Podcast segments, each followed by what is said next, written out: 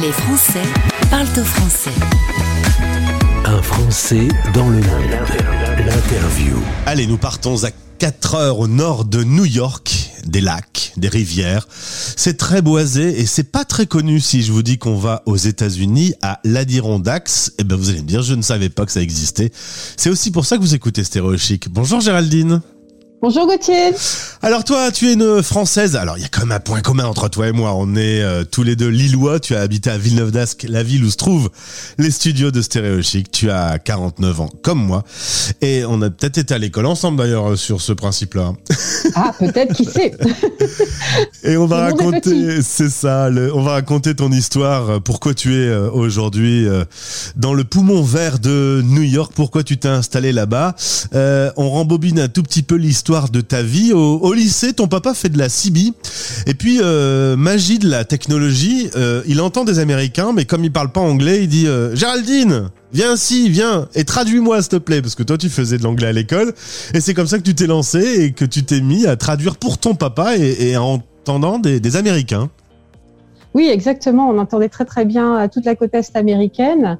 Donc, euh, évidemment, lui ne parlant pas un mot d'anglais, euh, bon, ça a été un peu plus que de l'écoute. Après, ça a été, allez, euh, vas-y, lance-toi. Lance-toi, parle. Euh, lance un appel, parle. J'aimerais bien savoir euh, d'où ils sont, euh, euh, qui ils sont, euh, ce qu'ils font. Enfin voilà. Donc, et comme à l'époque, c'était pas très courant d'entendre une voix féminine à la radio, donc euh, ça a été euh, vraiment euh, de super communication et, et vraiment un moyen pour moi de pratiquer la langue anglaise et aussi de m'extérioriser un peu parce que j'étais un petit peu euh, un peu timide. l'enfant timide. Oui.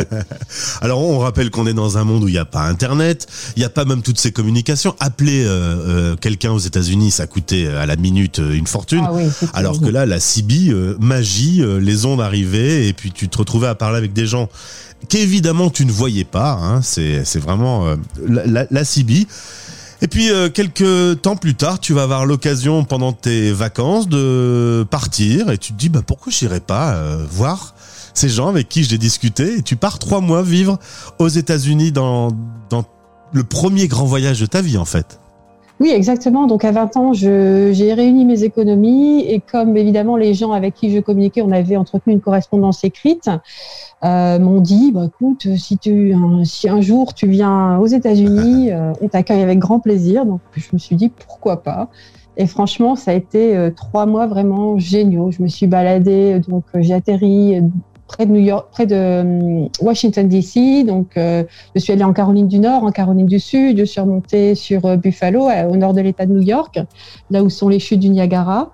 Et euh, tout s'est très très bien passé. Les, les gens étaient vraiment très très accueillants, très gentils. euh, voilà, on a on a vraiment pu euh, développer cette euh, cette amitié.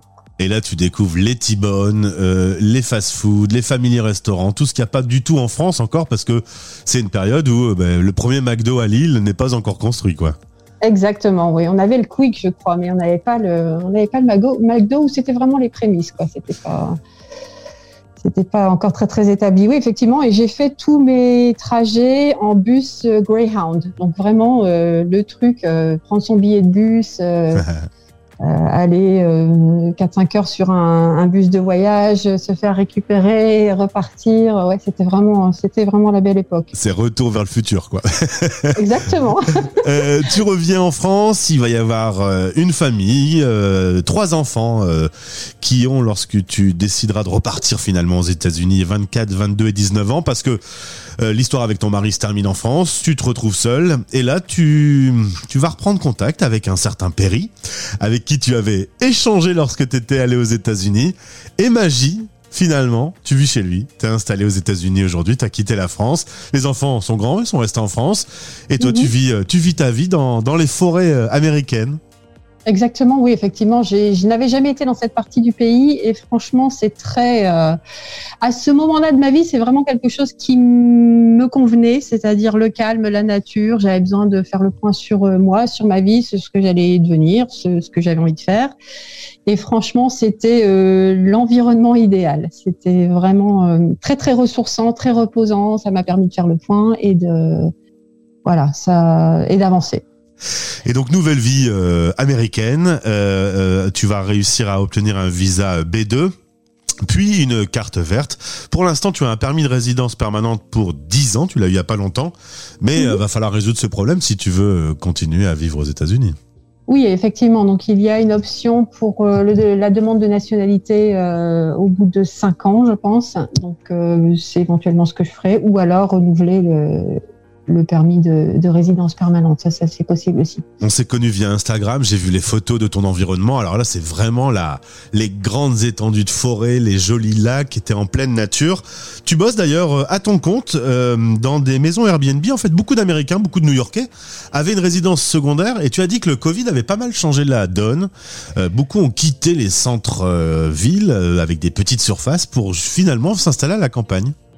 Oui, effectivement. Donc les gens se sont mis, on va dire littéralement, à acheter des maisons comme des petits pains. Ça partait. Euh, les agences immobilières euh, mettaient des annonces en ligne du vendredi. Elles avaient euh, des propositions, 10 propositions du lundi, alors qu'avant ça prenait des semaines voire des mois pour pour vendre une maison. Et effectivement, donc j'ai vu sur plusieurs groupes Facebook, style Le Bon Coin, tu sais les les groupes locaux, hein, donc des gens qui demandaient des personnes pour pouvoir. Donc ils avaient acheté une maison, voulaient la mettre en location pour amortir le crédit sur la maison Ouais. et euh, chercher des personnes qui pouvaient faire le nettoyage entre les locations, voire être euh, les yeux et les oreilles en cas de problème.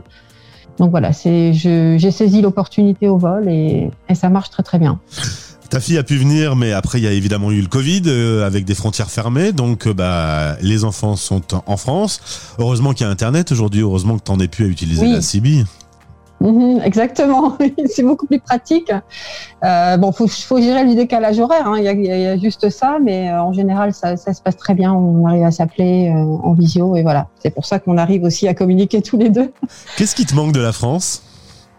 Euh, pas grand chose, certains petits trucs style euh, les yaourts, le fromage, ce que, ce que la plupart des, es- des expats te, diront, c'est. euh, mais bon, ici, on est dans une région où euh, on a énorme. on- je suis un petit peu dans un désert alimentaire, hein, faut dire. J'ai pas vraiment tout ce qui est euh, à l'abord des grandes villes du genre euh, Trader Joe's ou euh, Whole Food et des petits supermarchés de, cam- de campagne, mais euh, on a les farmers market, donc on a les, les marchés toutes les semaines d'été et euh, Sinon, on a beaucoup de, de fermes aussi auxquelles on peut s'abonner. Donc, ils font des, des euh, packages, des cajots avec des, des abonnements. euh, euh, de produits frais locaux euh. Voilà.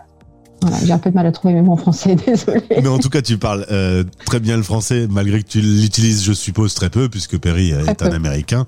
Euh, Mhm. Dernière question, est-ce que tu fais encore de la CB Non, malheureusement. Euh, donc, mon copain Perry a toujours une radio, mais il est devenu radio amateur, donc il, écoute certaines fréquences, mais il ne, il ne transmet plus. Euh, c'est pas quelque chose. On, on, on est, on est très souvent à l'extérieur, donc ce n'est pas quelque chose qu'on a, qu'on a poursuivi euh, tous les deux.